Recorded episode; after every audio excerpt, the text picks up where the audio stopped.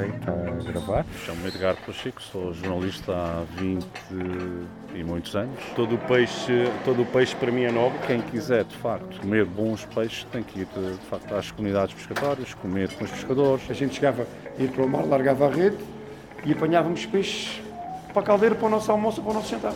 Está a ver a frescura que havia. Todo peixe é nobre, porque o mar nos dá muito mais do que aquilo que conhecemos.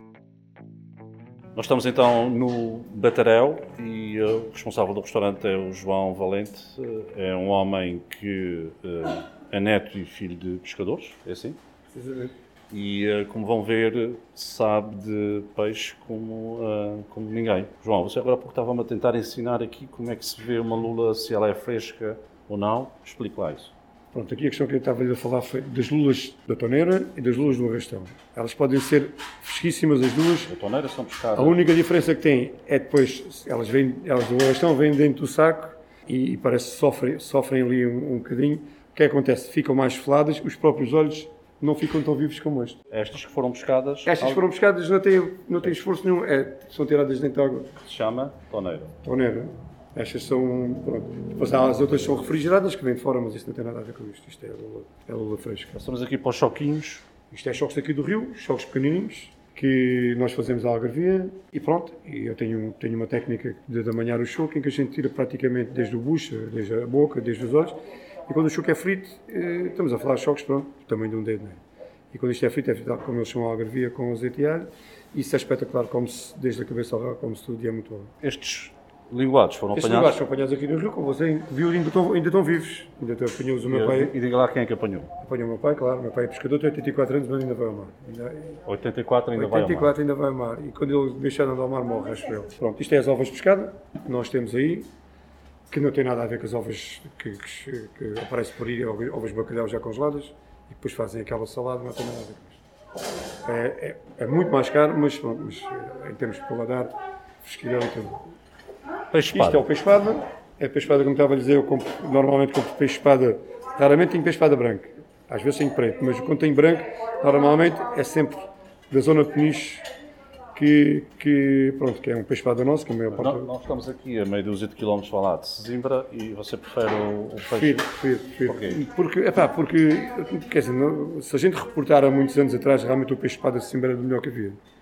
Hoje já nem tanto, porque há menos barcos epá, e, e a maior parte de- de- de- do peixe que, que aparecem nas lotas são peixes que vêm da Mauritânia e vêm de Marrocos. A maior parte desses peixes. Epá, em termos de.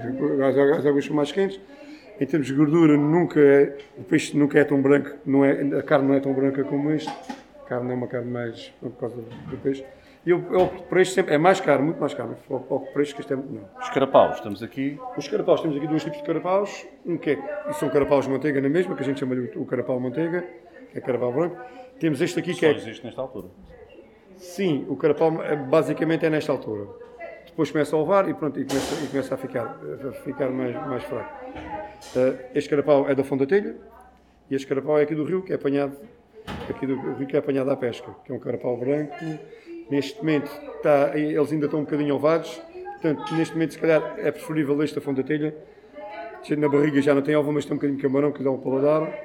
E, e são os dois bons, mas em termos, em termos de sabor, neste momento, este está mais saboroso do que este. Enfim, temos aqui os tais salmonetes. os salmonetes, são apanhados aqui na Rábida e aqui no Rio em Setúbal. É, é Você só conhecido. usa aqui salmonetes ali da, da Rábida, é isso? Sim, sim, sim.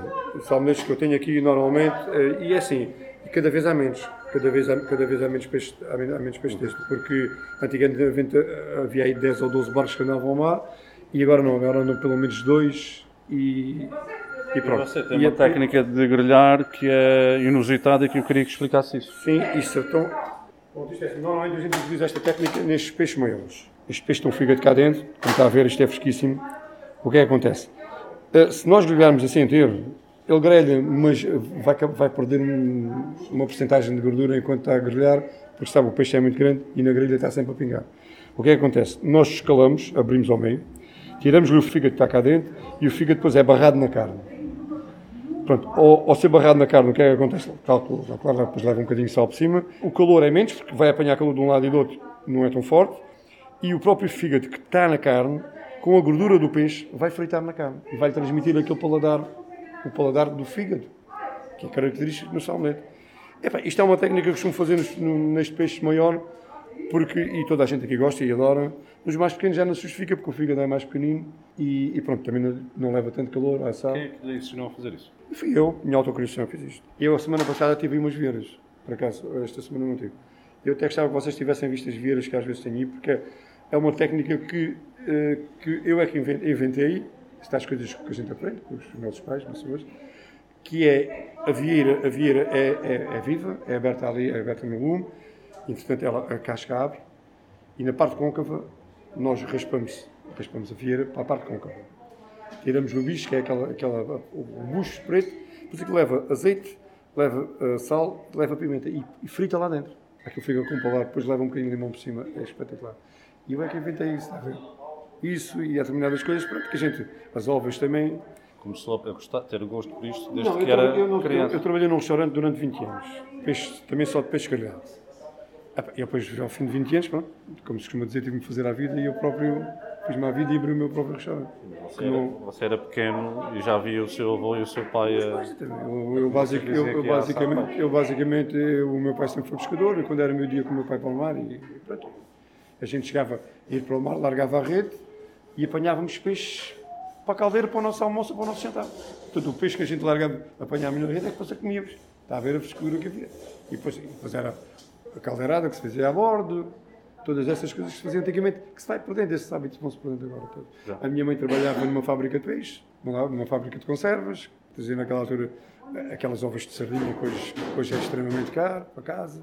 E pronto, isso, a minha vida basicamente foi, foi feita no meio do peixe.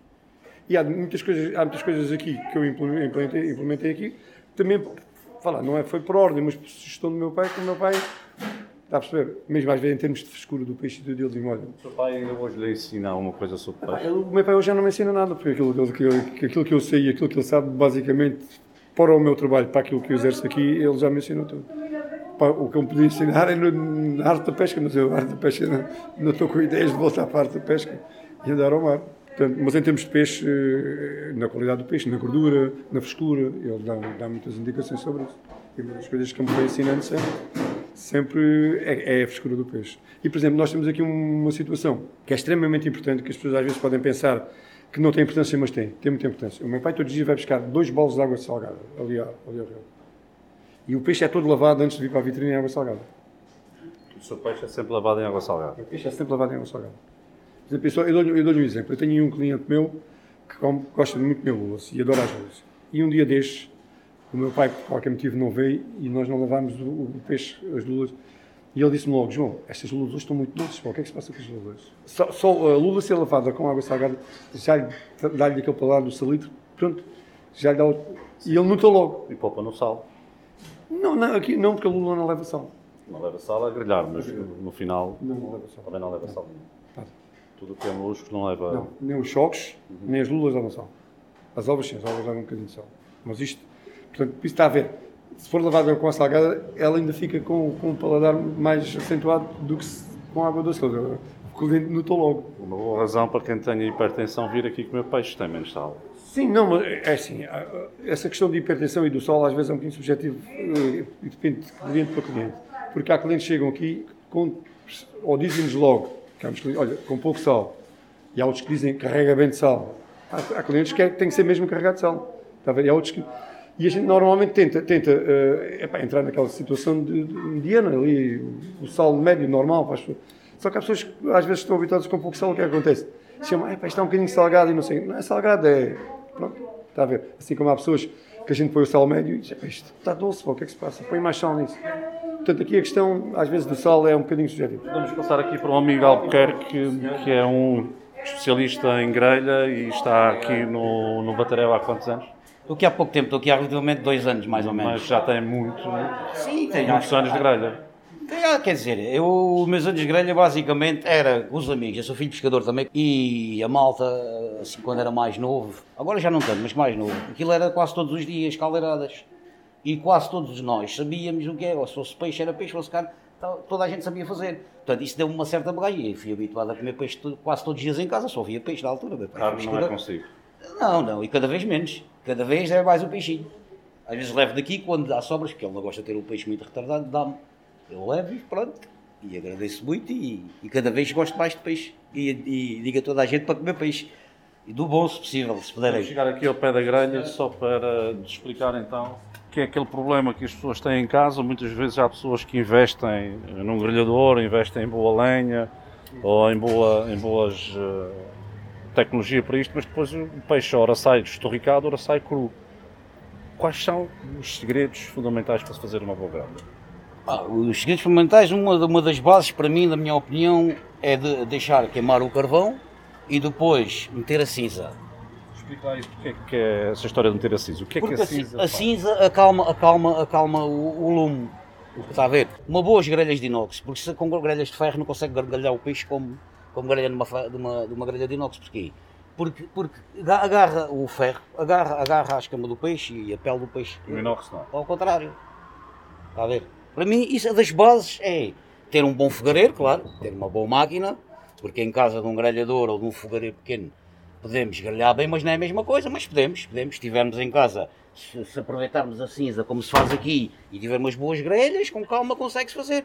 Além de que a cinza depois, quando a gordura cai para a brasa, depois não queima e não regressa, não, volta, não volta senhor, acima ao não, peixe, não. não é? E, e no caso do peixe está muito gordo, já aconteceu aí ontem, a sardinha está muito gorda, está a ser no Algarve, que é o que nós temos aí, acho eu hoje. Há, não há cá garrafas de água, um bocadinho de sal. sal, eu atiro sal, eu atiro. Eu, Atira agora, sal lá para... quando ele começa a levantar a labareda, atiro-lhe um pouco de sal, calma. E se voltar a coisa, outra vez que ele, ele é teimoso, mas eu sou mais do que ele. Aqui não há... não, aqui não existe não há garrafas de água, aqui não existe nada disso. Porque eu ao meter água para aqui, o que é que acontece?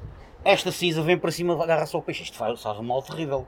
Isto faz um mal terrível, como você deve imaginar. Isto é carvão, isto é, isto é petróleo, está aí praticamente. E então, se você começar a dar mas já vi na televisão, a malta lá do Porto, em Lisboa, daquelas festas da sardinha e não sei o quê, tem aquela mania, vejo eles. "Ei!" Ainda tivemos aqui ontem um senhor de Matozinhos, um casal com, com, com, dois, com dois miúdos, e comeu salmonetes e sardinhas. E eu, pronto, eu tenho sempre o hábito de perguntar: não está aquele charmezinho para ver se está bom, então está tudo bom. É pá, tudo espetacular. No final, o senhor levantou-se para se despedir e tal, disse: olha, eu já comi em Matozinhos sardinhas bem assadas, pá, mas como aqui, é pá, está um espetáculo. Então, agora é claro que se passa todos os dias as pessoas a agradecer, pronto, isto é Agora, imagina, não se vai estar a elogiar as pessoas, mas eu ouço, né? Dia a dia, as pessoas estão ligadas, de espetacular. Pronto, é porque eles acham que isto gostam, E né? as pessoas não vêm aqui fazer-lhe perguntas sobre a grelha? Sim, muita gente queria. eh, Muita gente me diz, é pá, mas eu em casa não consigo, você tem que me dar umas dicas. E eu dou-lhes as dicas que estou a dar ao senhor, diga a mesma coisa, olha, guarda, arranja uma latinha, guarda cinza, arranja uma boa escova de arame, arran- mande fazer duas ou três grelhas de inox em casa, depois isto é limpo todos os dias, todos os dias, como você viu, estou escovo isto todos os dias, para não ficar aqueles tritos de, de- do dia passado, né? Pronto, E basicamente eu penso, depois é a técnica de cada um, né? Eu tenho a minha, não é melhor do que a dos outros, mas tenho a minha. Depois há sempre outra questão que é o tempo. É o tempo, e ainda ontem assámos aqui um pregado. É pá, aquilo estava lindo, lindo de morrer. O pregado até estava aqui neste lado, era um pregado, ah, devia ter aí um quilo e meio no mínimo, no mínimo. Era um bicho, era um bicho. Esteve aqui devagarinho, uma ia virando, várias vezes virei, umas 10 vezes, de um lado, do outro. Usa, mu- usa muito essa técnica de Muito, muito, muito. virar. Até, até mesmo do outro peixe, das sardinhas. As sardinhas menos, porque a sardinha é um peixe eh, baixinho, mas utilizo, vira aí 5 ou 6 vezes, 3 ou 4, conforme, depende, está a ver? Depende do volume, depois tem que se controlar também o lume. A gente vai vendo a cor do peixe, pela cor a gente, eu consigo mais ou menos controlar. E os outros peixes também, vou virando, vou virando para quê? Porque temos aqui clientes que gostam da sardinha assim. Aqui vários clientes. Ah, Zé, já sabe. E ele chega e diz, olha, já sabe mesmo assim, mal passada, mas assada, mas mal passada. Ou seja, não é com aquela corzinha do queimadinho, não. É assim, esbranquiçada quase, mas assada por dentro, está assada. Alguns clientes já sabem. Quando eles Exatamente. passam aqui já sabem como é que eles... Porquê? Porque vir várias vezes para não deixar ela ficar lourinha. Vou virando várias vezes, quando vejo que está assada, levo. E ele, "Ah, está no ponto. E eu fico feliz do cliente ser satisfeito. Porque, para mim, para mim, um cliente é um convidado. Para mim, além de estar a pagar, é um convidado. Para mim é. Temos de tratar bem. Ele fica outra vez. E eu gosto do que faço. Como gosto do que faço, interessa-me sempre saber se aquilo está bom. E pergunto sempre, por exemplo, a barriga do atum. A barriga de atum, há gostos. Há pessoas que é quase cru, é só. É só há uns que dizem, é só. Toque e foge. Há outros que bem passado, há outros que é mal passado, há outros que é médio bem, outros médio mal. Tá? E eu costumo sempre perguntar, quando eu atuo, pergunto, vou perguntar ao senhor, à senhora, quando estão lá dentro, que eu às vezes não tenho tempo, quando estão aqui, vou perguntar lá como é que o senhor quer. E pronto, e faço ao gosto das pessoas. Não há necessidade. A mim dá-me o mesmo trabalho e as pessoas ficam mais satisfeitas, penso eu, não é? Pronto, e basicamente é isso. Este programa teve o apoio dos Year Grants da Islândia, Noruega e Liechtenstein. A apresentação é do Edgardo Pacheco e edição áudio de Ruben Martins. O público fica no ouvido.